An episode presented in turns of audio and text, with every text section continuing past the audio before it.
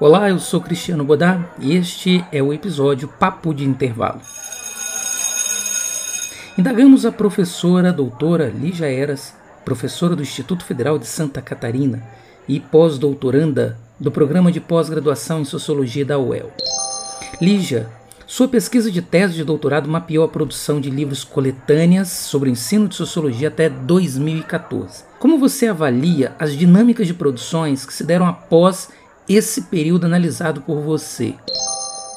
Olá, Cristiano. Olá a todas e todos que aqui nos apreciam. É, temos notado, temos observado na composição dos livros coletâneos de 2014 a 2021 uma diversificação muito mais intensa das temáticas. A pandemia uh, surge como uma novidade uh, no uso de ferramentas tecnológicas e digitais, inclusive no ensino de sociologia. A inserção uh, de novos programas de pós-graduação colocam novas pesquisas né, vinculadas aos programas de próprio sócio do Fundage, presentes em alguns capítulos, em algumas discussões. Passamos por uma alteração profunda das agendas sobre ensino de sociologia ou ou ciências sociais na educação básica, porque passamos nada mais, nada menos do que uma reforma do ensino médio em que tivemos impactos significativos que desafiam ah, o nosso ofício, os nossos conteúdos no novo formato curricular. Também percebemos que houve uma redução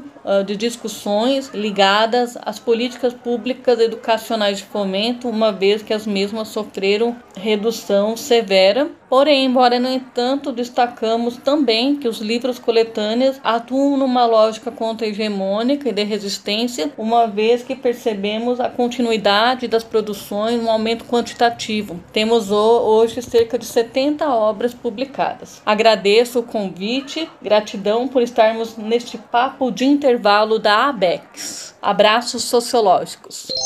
Obrigado, Lígia, por sua colaboração. Este foi mais um episódio do programa da ABEX Papo de Intervalo.